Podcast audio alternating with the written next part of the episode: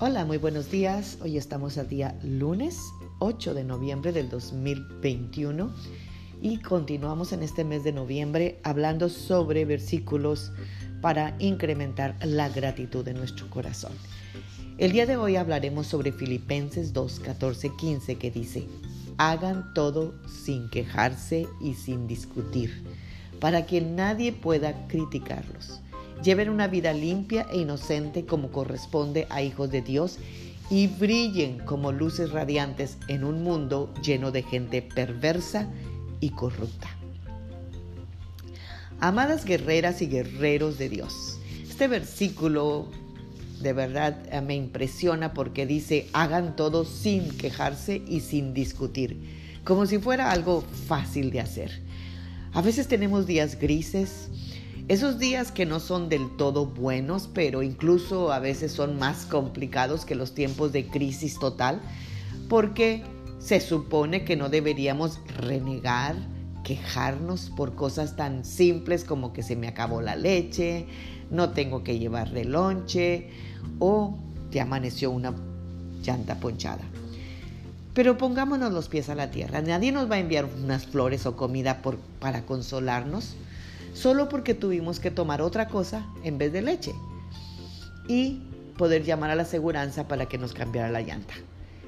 En ese momento, te, te sientes de verdad convencida de que, ¿por qué te quejas?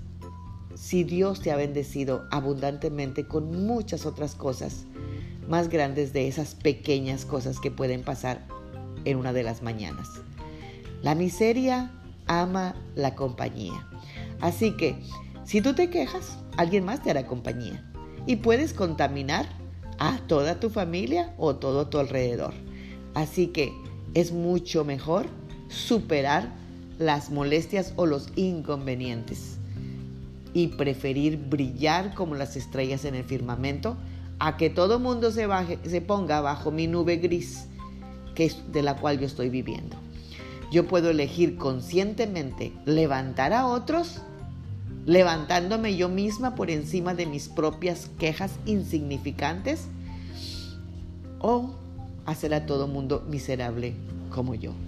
Dios nunca nos prometió navegar esta vida sin problemas, pero sí nos promete estar a nuestro lado, restaurándonos y alentándonos a seguir adelante.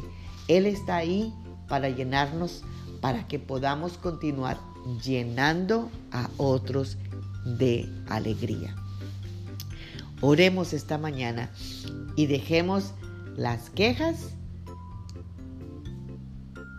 y las discusiones y vamos a tener un día mucho mejor. Padre, en el nombre de Cristo Jesús, esta mañana venimos dándote gracias por la oportunidad de vivir una semana más y querido Padre Celestial, te pedimos que nos ayudes a aceptar los pequeños tropiezos de la vida, sabiendo que ningún problema es demasiado grande o demasiado pequeño para que tú no nos escuches o pedirte ayuda.